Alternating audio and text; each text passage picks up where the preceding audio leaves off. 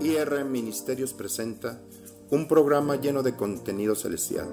Conoce la clase de vida de Dios. Vive en la tierra como se vive en el cielo. Tendremos invitados especiales, mensajes doctrinales, mensajes con respecto a los últimos tiempos, escatología, pero sobre todo a disfrutar la clase de vida de Dios. Este nuevo programa llamado Aprendiendo a Vivir tiene como el objetivo darte a conocer una vida sobrenatural. Disfruta un mensaje del cielo. Hola, ¿cómo estás? Bienvenido a tu programa Aprendiendo a Vivir. El día de hoy tenemos un tema muy especial, un tema que a mí me gusta mucho hablar. Básicamente son las bases de lo que es palabra de fe.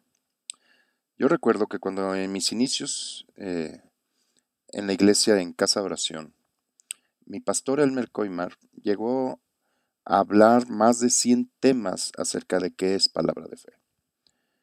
Y yo creo que le faltó muchísimo más para estar explicando acerca de lo que es palabra de fe.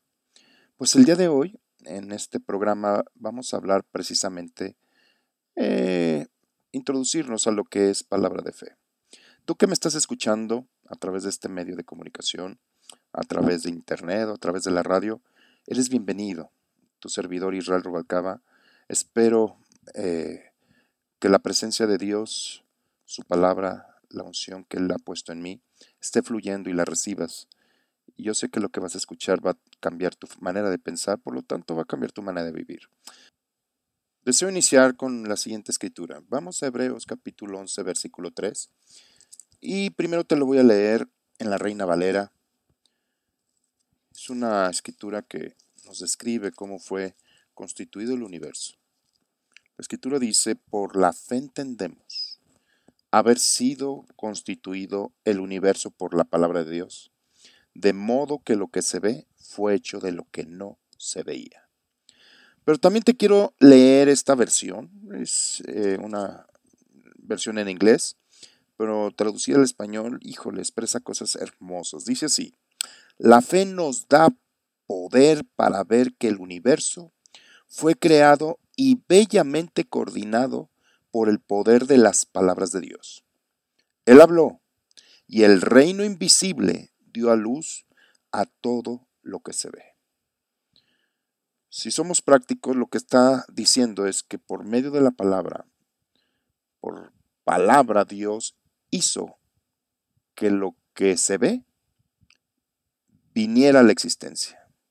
O entendamos que Él habló palabras para formar lo visible. El reino invisible creó el reino visible. Y estas son cosas importantes porque todo en, en el reino es controlado con palabras.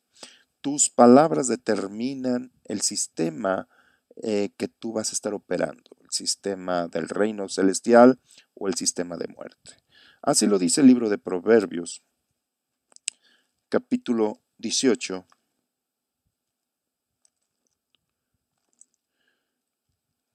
Dice así la palabra de Dios.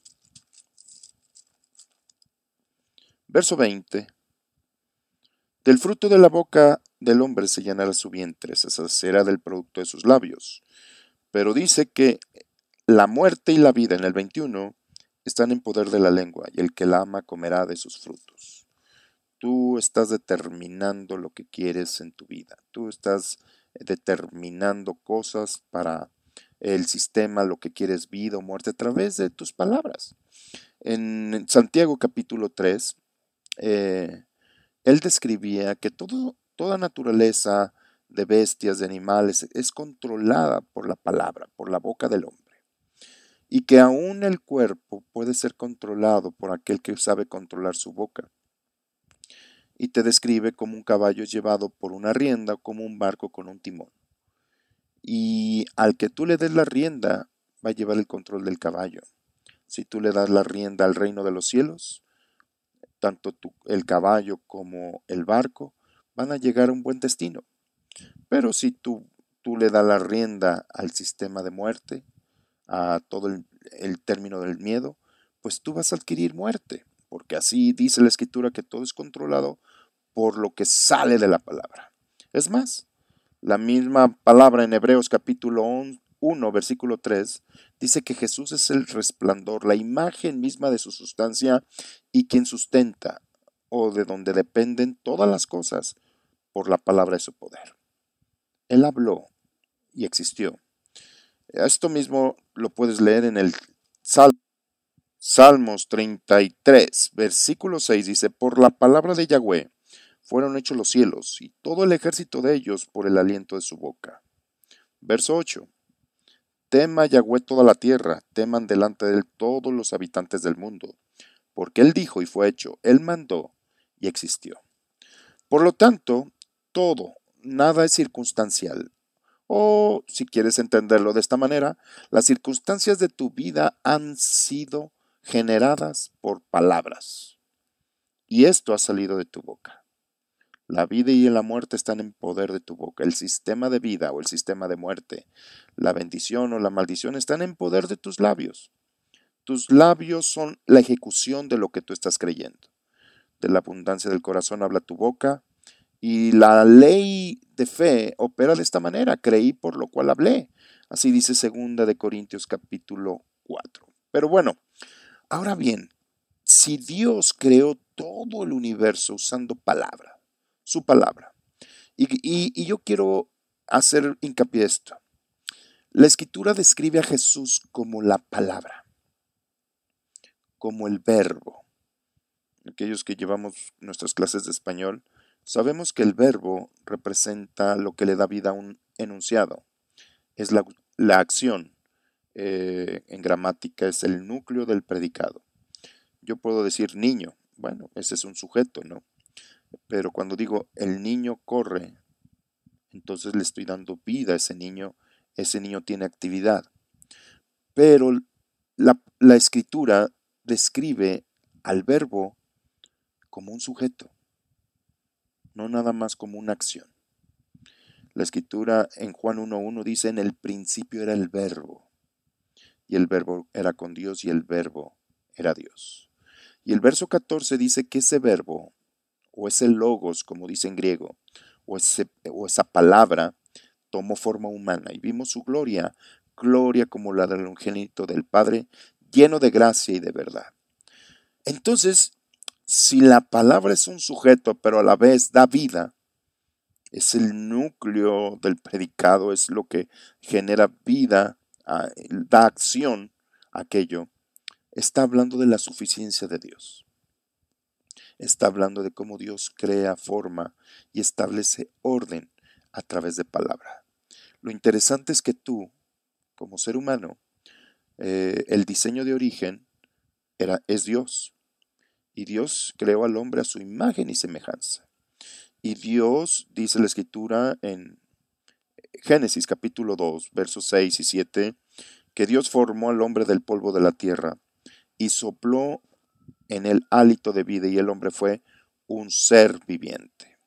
Ahora, si esta palabra ser, eh, eh, alma viviente eh, o un ser viviente también se traduce como un ser parlante, un ser que habla, un ser que transmite. ¿sí? Por lo tanto, el hombre fue diseñado para crear y ese poder creativo está dentro del hombre. Y su boca es la compuerta donde sale, quiero hacer hincapié, como puede salir vida, como puede salir muerte. Ahora, si tú ya recibiste a Jesucristo, si Jesús está en tu corazón, pues la esencia y sustancia de vida, tu espíritu ya es un eh, está, es perfecto, es completamente igualito a Dios. La palabra de Dios dice que el Espíritu de Dios se hizo uno con el Espíritu del hombre cuando tú lo recibiste a Jesús. Esto viene en Ezequiel capítulo 36. Y haré que mi espíritu se haga uno con el espíritu del hombre. Por lo tanto, todo tu interior es bueno. Toda la esencia de lo que está en ti, en tu espíritu, es correcto. Es tu alma la que lleva a cabo el proceso, donde se está llevando el proceso de renovación. Es en tu alma donde está habiendo una resurrección constante. Eh, después voy a hablar acerca de estos temas, pero eh, tú que me estás escuchando, quiero que entiendas, el día que tú recibiste a Jesús y tú ya aceptaste a Jesús como Señor y Salvador, eres un ser idéntico a Jesús en tu espíritu. Son uno. La escritura dice, 1 Corintios capítulo 7, el que se une al Señor, un espíritu es con él. Y esto es algo sorprendente. Por lo tanto, dentro de ti no nada más hay una creatividad natural que todos los hombres tienen. Todos los hombres están formando cosas a través de sus palabras. Tú estás formando tu circunstancia, tu vida. Tú estás teniendo ahorita lo que hablaste ayer. Porque así lo dice la palabra de Dios. Vuelvo a decir, nada es circunstancial. Yo les digo, eh, a veces, por ejemplo, me, preguntan, oiga usted, eh, ¿no tiene miedo acerca de, enfermarse o de, de, que se contagie? Le digo, no. ¿Y por qué está tan seguro? Porque pues no he hablado, no he dado orden de enfermarme con respecto a eso. Sí. Y al final la escritura dice que yo, yo con la palabra tengo el control de todo. ¿No lo dice en Hebreos capítulo 1, verso 3? Siendo el resplandor de su gloria y la imagen misma de su sustancia, y quien sustenta todas las cosas con la palabra de su poder. Mientras la palabra del poder de mi Señor Jesús esté en mi corazón y esté fluyendo a través de mi boca, no va a pasar nada de eso. No le he dado oportunidad, ni le daré oportunidad. Por lo tanto, lo que Dios está estableciendo es de que tú, como creyente, tú tienes el poder de resurrección. Aquel poder que Pablo decía, yo dejo todo y lo tomo por basura porque quiero conocer el poder de su resurrección. Ese mismo poder que en Efesios capítulo 1, desde el verso 18, dice la supereminente grandeza de su poder para nosotros los que creemos. Estamos operando ese poder. Pero vamos a hablar en lo práctico. Tú a partir de ahora, si tú recibes esta palabra, tú puedes empezar a tener el control. Lo que quiere Dios es que tú como rey tengas el control.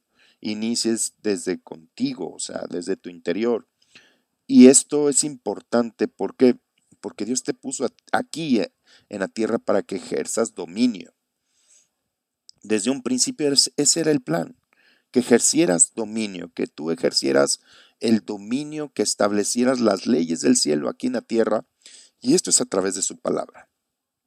Por lo tanto, vamos a ver qué hizo Dios con el primero después del diluvio que le enseñó acerca de estas leyes y de estos principios. Vamos al libro de Romanos. En el capítulo 4,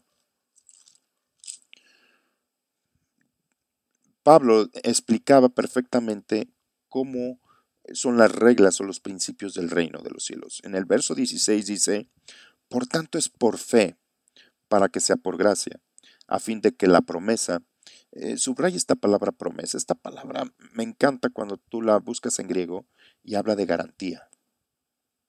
Una promesa es una garantía, una garantía divina. La promesa de Dios es Dios mismo el que te está garantizando esto. Y dice la escritura, por tanto es por fe para que sea por gracia, a fin de que la promesa, la garantía o lo que te está garantizando Dios sea firme para toda su descendencia. Sea segura. Tiene que ser a través de palabra de fe y gracia. Escúchame, ¿eh? gracia por sí sola no se activa. Gracia requiere fe. Dice la escritura, por gracia sois salvos, pero el medio es la fe. Para que tú la disfrutes necesitas fe.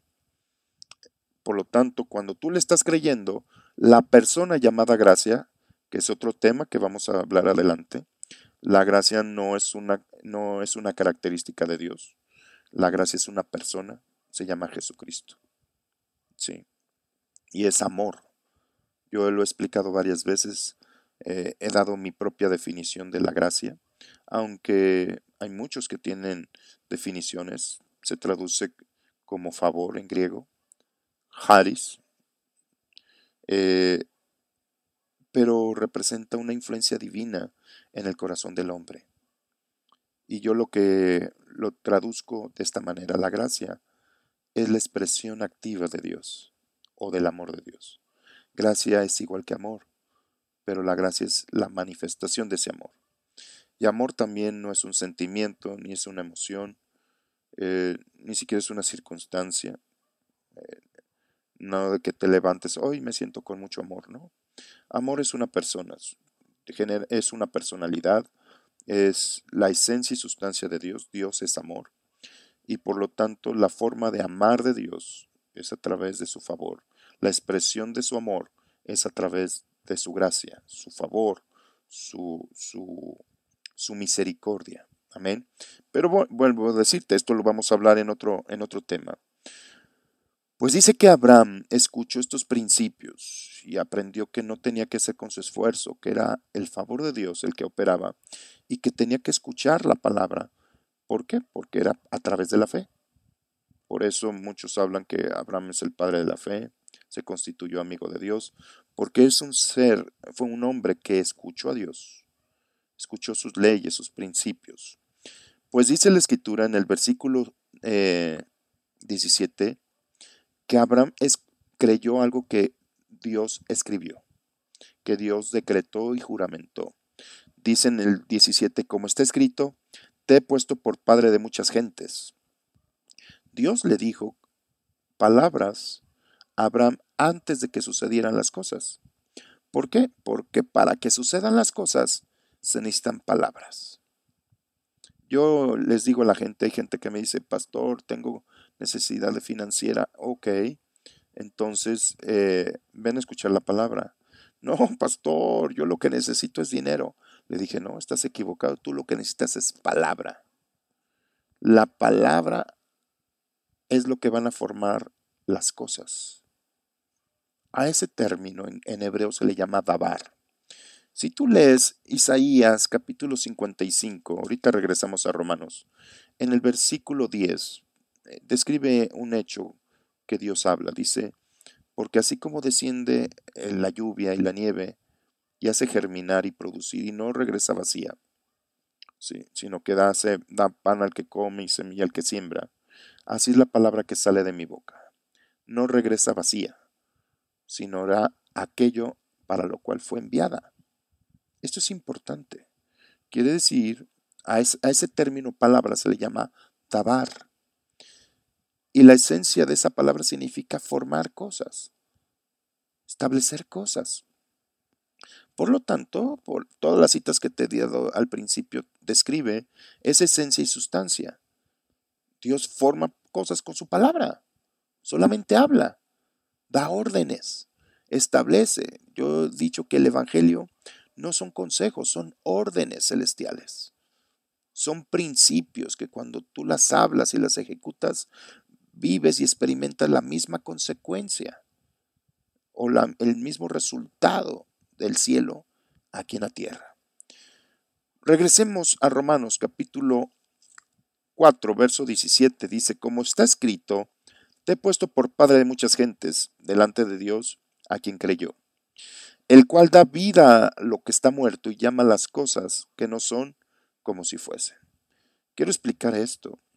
Da vida porque la palabra es el verbo de vida, da vida a lo inerte, a lo que está muerto, y llama a la existencia lo que no existía.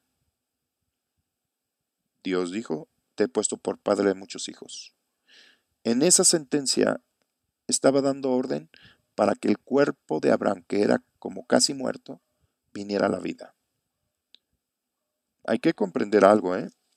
Abraham fue llamado cuando él tenía 75 años, tardó 25 años en, ver eh, nacer a su hijo Isaac, el hijo de la promesa. Tuvo otros hijos, pero por eso no venía el hijo de la promesa, porque Abraham confiaba en su cuerpo. Yo me puse a, pensar en eso y un día dijo, bueno, ¿por qué hasta que, por hasta que Abraham no tuvo fuerzas, perdió la capacidad sexual. Precisamente eso, porque antes él confiaba en sus fuerzas, por eso se unió a esa esclava llamada Agar, porque era la forma en aquellos tiempos de tener un heredero eh, cuando una persona, cuando la mujer era estéril. Entonces, no es con el esfuerzo, él tuvo un hijo de su carne, un hijo de, su esfuerzo, que también fue bendecido, como fue Ismael. Pero el hijo de la promesa no tiene nada que ver con la habilidad humana, tiene que ver con el favor de Dios y el que le creas. Es por eso que en esa sentencia dice, te he puesto por padre de muchas gentes, ya le estaba dando vida a ese cuerpo y estaba anunciando cosas que tú y yo ahora lo estamos viviendo. ¿Qué hizo Abraham? Le creyó. Abraham creyó esas palabras. Y por eso la escritura dice que la fe viene por el oír y el oír la palabra de Dios. Todas las cosas que Dios habló en el cielo ya son un hecho, ya están en el cielo. Ahora cuando tú las escuchas y las hablas, les das órdenes, tú estás hablando que esas cosas establecidas en el cielo se establezcan aquí en la tierra. Son cosas poderosas y eso es a través de palabra de fe. No estoy hablando acerca de positivismo, porque mucha gente, aún gente que conozco de que se pregona hacerle palabra de fe, terminan siendo positivos. Y qué, qué bueno que eres positivo, pero el positivismo o, o el principio metafísico de la ley de la atracción, etcétera, etcétera, eso no es palabra de fe. Y, y válgame que da resultados también esas cosas. Palabra de fe es creer con tu corazón lo que escuchaste de la boca de Dios y hablarlo con tu boca. O sea, no es el hecho de yo decirle al, al chihuahueño perrote, perro grande, gigante. Eso es, eso es una torpeza, pues es un perro pequeño. Yo les digo rataperros, ¿sí? Sino que yo estoy escuchando, Dios. Abraham escuchó, te he puesto por padre de muchos hijos. ¿Y qué hizo Abraham? Creyó. Y lo empezó a declarar, confesar, lo empezó a decir, esto es lo que Dios dijo, esto es lo que yo hablo. A ese término se le llama profesión, hablar lo mismo. Vamos al libro de Hebreos, en el capítulo 3 del libro de Hebreos. Dice algo muy, muy, muy padre, dice, por tanto, hermanos santos, participantes o socios del llamamiento celestial, somos socios porque fuimos invitados a formar parte del proyecto del cielo. Considera o observa o presta atención al máximo administrador, al apóstol y sumo sacerdote de nuestra profesión. Esta palabra significa hablar lo mismo de nuestras confesiones, que es Cristo Jesús. ¿Qué quiere decir? Que cuando tú hablas la palabra del Evangelio, Jesús es el administrador de esas palabras, es el fiador de esas palabras y es el que hace que se cumplan dichas palabras. Por lo tanto, cuando tú estás hablando lo que dice la escritura en el Evangelio, aun contra lo que dice el sistema del mundo, tú estás ordenando que el sistema del cielo tome control sobre el sistema del mundo. Y aquello que no se veía, se vea y venga a formar parte de tu realidad. Un ejemplo, si el diagnóstico médico te dice algo contrario, pero el pacto donde, donde se derramó sangre, donde está establecido y juramentado, dice que por las llagas de Jesucristo fuiste sanado pues tu confesión tiene que ir en acorde a eso, no en acorde al diagnóstico. No decir estoy enfermo, no decir estoy con dolor o estoy con tristeza o, eh, o flaqueando o con problemas, sino vas a empezar a hablar la realidad del cielo, le estás ordenando. Y voy, quiero explicar acerca de eso. Eh, cuando tú empiezas a hablar la palabra del cielo, tarda un poquito en el tiempo aquí en la tierra en que se vea eh, completado esa orden, pero ya fue dada una orden. Esto es algo importante porque muchos dejan de mantenerse firme en esa confesión porque a lo mejor sus ojos no dan eh, eh, no afirman eso que hablaron. Por eso la Biblia dice que por fe caminamos, no por vista. Mis ojos van a ver lo que yo estoy hablando. Sí, pero no es la manera en que yo voy a hablar. Yo no voy a hablar por lo que ven mis ojos, yo voy a hablar por lo que dice la palabra de Dios, por lo que yo escuché en mi espíritu de esa palabra. Esto es lo que es palabra de fe, esto es lo que se establece. Sí, por eso yo le digo a la gente, ¿por qué estás operando en el miedo? Es que tenemos que tener cuidado y tener precaución con la pandemia. Ey, sí, ¿cuál es el mejor cuidado y cuál es la mejor precaución? Hablar el sistema correcto. Yo no, yo no soy contagiado. ¿Por qué? ¿Por qué? Porque la palabra de Dios así lo dice. Soy incontaminado. Ninguna plaga toca mi morada, mi casa, que es la casa de Dios. Estoy hablando cosas y estoy estableciendo una realidad del cielo aquí en la tierra. Estoy hablando lo mismo que el cielo. Esa es la profesión. Y esto se cumple con una escritura que Dios me dio un día y que yo me gozo. Fíjate lo que dice el libro de Isaías. Apunta esta escritura porque es una muy bonita escritura 54. Eh, discúlpeme, 51. Verso 16. Fíjate lo que dice la escritura.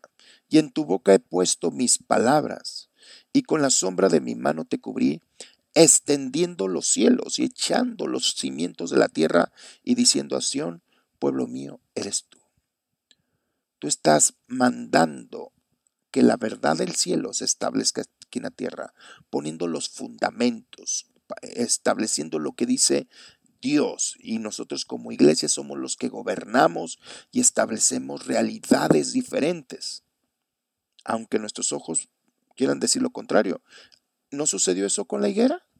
Jesús le dijo, nadie coma, te secas. Al principio, aunque pasaron dos veces, no veían nada. Veían que todavía la higuera estaba verde, pero a la tercera vez vieron que la higuera estaba seca, porque ya Dios mandó la orden y se secó, no de las hojas primero, primero para secarse las hojas, primero tenía que secarse la raíz. Y esto es a lo que me refiero. Pues espero que te haya servido esto, que empieces a escuchar palabras verdaderamente del cielo. Y este es el Evangelio de la gracia de Dios. Así lo dijo Pablo a todos los pastores cuando se estaba despidiendo. Capítulo 20, verso 32. Os encomiendo a Dios y a la palabra de su gracia, la cual tiene poder para sobreedificarles y darles herencia con todos los santos. Esta es la palabra que yo predico, Israel Rubalcaba, IR Ministerios. Me da gusto. Síguenos a través de nuestras redes sociales. Nos puedes ver a través de YouTube, eh, eh, los videos. Nos buscas como IR Ministerios o a través de IR-Medio Ministerios en Facebook. También en IR Ministerios Instagram y en Twitter. Nuestro deseo es de que tú sigas escuchándonos, que sigas escuchando la palabra. Yo, mi deseo es transmitirte una realidad para que vivas una vida diferente. Estás aprendiendo a vivir. ¿Qué clase de vida? La clase de vida de Dios. Para tu servidor Israel Rubalcaba ha sido un honor haberte transmitido que mi Padre me haya permitido y me haya hecho ser su boca para darte a conocer verdades, el corazón de Dios. Eso es lo que te estoy transmitiendo. Conozco a mi Padre y el Hijo da a conocer al Padre. Te amo, te bendigo donde quiera que estás y recuerda, Jesucristo, tu palabra es poder. Bendiciones.